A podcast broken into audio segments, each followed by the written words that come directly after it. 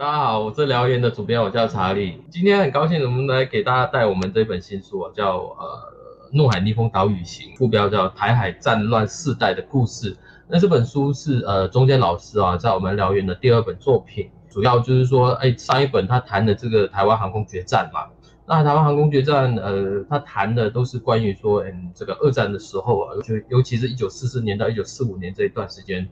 呃，美军跟日军在台湾作战的这个情况。接下来这一本的话，就是说政府在拨迁来台之后啊，各个场域然后包括是陆海空都有了，就发生的一种各种的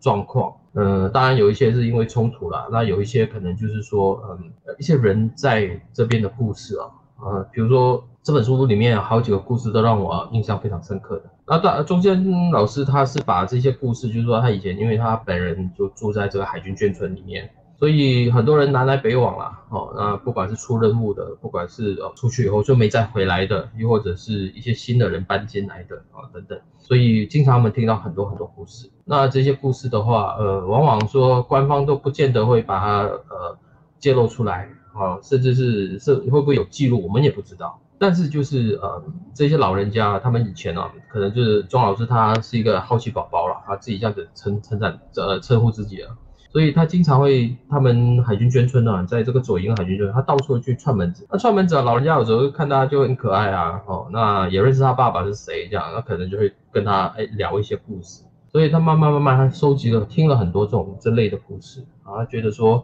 现在他人也七十几岁了啊，呃，假如这些故事他不把它写下来的话，那以后可能这些故事就没有了，因为讲给他听这些故事的人，其实大部分都绝大部分都已经过世了，所以他才会想说，哎，他要写这样子一本书。那我们也是在去年的这个呃台湾航空决战哦写出来以后，我们经过很长时间啊去谈去酝酿，然后来老师把它写出来这样子。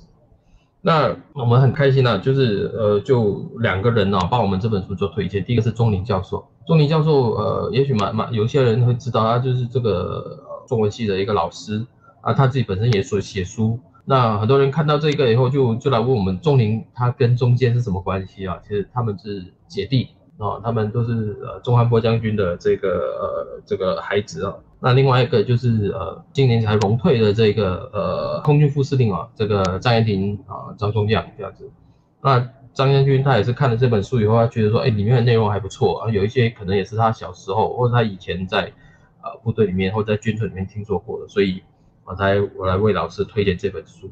那这本书里面都是很多篇小故事，我们把它集合起来啊，把它放在里面。那这些故事都是发生在我们台湾周边呐，那有一些是可能是发生在海军，有些是空军，那有一些是在呃地面这边哦发生的事情，那有的可能在外岛，那有一些就在台湾本岛这样子。那当然里面呃有最后一篇是呃我觉得是这么多故事里面啊，呃很多人也许依稀知道，但是不见得清楚的，就是当一九呃七零年代的时候，这个南越政权呃垮台。西贡沦陷，那很多这种华侨越南人，他们逃离这个呃共产统治的时候啊，那发生了很多事情。那其中有一个是中间老师他的舅舅跟舅妈，他们呃怎么过来？然后这段时间啊，是因为国军那时候出了一个呃支队啊，就是海军这一边出了四艘的这个 LSD 登陆舰，去把当时很多的难民给逃出来接出来的。那这本书里面我们啊也也谈到这个部分。那我们也也找到当时啊海军他们本身拍摄的一些照片，所以让我们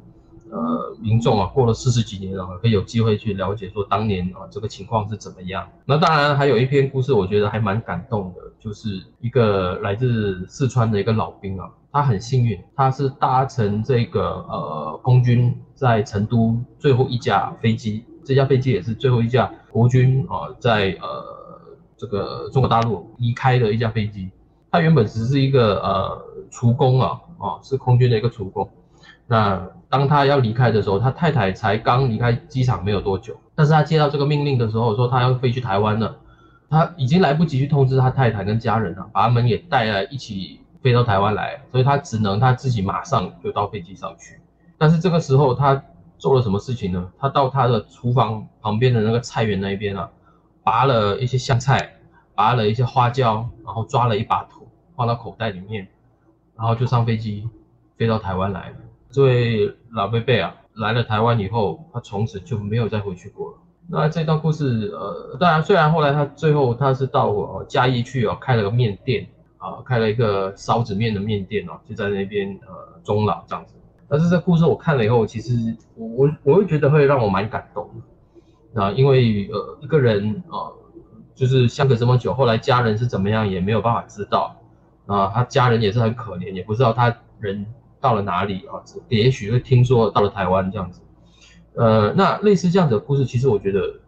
在台湾这边是很多很多的，但是因为没有把它记录下来的话，那以后这些属于呃上一代人的这个记忆啊，就完全就消失了，那很可惜。那另外就是中间老师他自己本身哦，呃，他常说他自己是个飞机迷啦，哈，航空迷，我们现在说的航迷。那但是以前说拍照这种真的不容易啊，不像现在很多人哦，所以很多航迷他们都在机场旁边去拍照。那是他自己本身的话，他就很，因为他念大学的时候在新竹嘛，啊，新竹就我们知道的有一个新竹基地，新竹基地最出名的飞机就是 F 幺洞四，那 F 幺洞四的话是几乎现在很多很多的航迷，他们只要一听到幺洞四的话，哇，就是全身就是这个热血沸腾啊。那老师他也说，哎，他以前也跟啊幺洞四有一段就是很美好的一个回忆，所以他也写到书里面来。就是他自己会跑到头去哦，去看那个飞机啊，准备起飞的那种情况，听着那个幺洞四的那个发动机发出那个狼嚎的那个声音啊，就是那个声音是很尖锐的哦。那听到那光听到那个声音，全身的血液好像就会沸腾起来这样子啊。那这个是一个真正的一个航迷的一个感受哈。所以他只要以前他在呃大学念书的，有时候呃有时间的时候，他就会跑到那边去看那个啊国军做这一类这一方面的这个操练。当然，他也开了一个玩笑啊，就是以前这个从这个新竹啊，那时候有有有民航机啊，就是用用每周周末的时候会飞往高雄的小港机场啊，那个是定期的一个班机啊。那个军用机场有个民航机是很少有的，尤其在当时还没有高铁的情况底下。所以老师那时候，因为他因为有一些 case 在高雄，他经常就会下课以后，他就搭这个飞机过去，然后他就会说，他会其中里面他就提到说，哎，他就会。当他坐在这个座位上的时候，因为那个当时那个飞机是小飞机，他坐在那个飞机上面的时候，他就想象说啊，我就是这个飞行员，这个幺洞四这个飞行员在里面啊，怎么做一些操作，然后然后飞机起飞的时候，感觉就是他把那个飞机给拉起来，哇，战斗机就起飞了这样子啊。我觉得这个这种玩性啊，现在已经很少有这种机会了，可能因为现在很多人都有那种有 VR 的这种情况，或者是有那种手机的玩游戏的情况，所以没有办法去体会说以前。呃，上一代的前辈啊，他们去想象说这种情况的那种那种样子，但是我看到这边，我觉得哇，好好好玩。那老师也把它写出来了。当然了，我相信呃，里面还有一些我们谈到一些比较严肃的话题啊，比如说我们知道八二战的时候哦，国军哦得得到美国的这个资源啊，怎么把一些八村榴炮啊那送到呃金门上面去，也因为这样子才有办法去呃压制这个共军。但是这个炮是从澎湖来的。但他澎湖来的话，它是怎么运上岸的？这一边的话，就其实我们很多人都不清楚。那书里面这边就有谈到，那我觉得这一段也是很宝贵。另外一个就是这个有关于这个昆仑舰，以前国军有一条运输舰叫昆仑舰。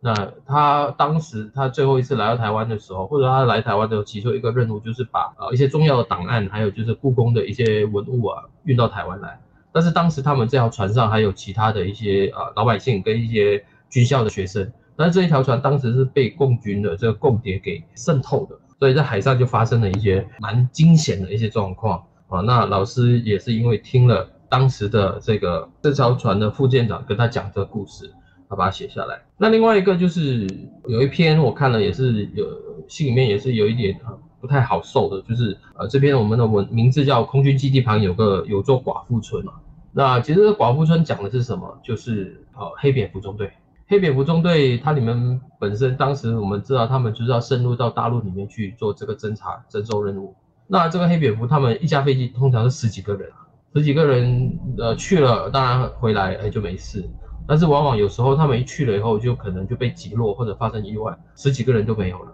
那因为他们都同队的，所以他们几乎都住在一起。那而且他们也是执行这个机密任务啊，很多人就是都是同一个村，都大家都知道住在哪边。但是等到天亮的时候，这些人都没回来的话，那可能那一天就十几个家庭就是突然间就是放声大哭啊，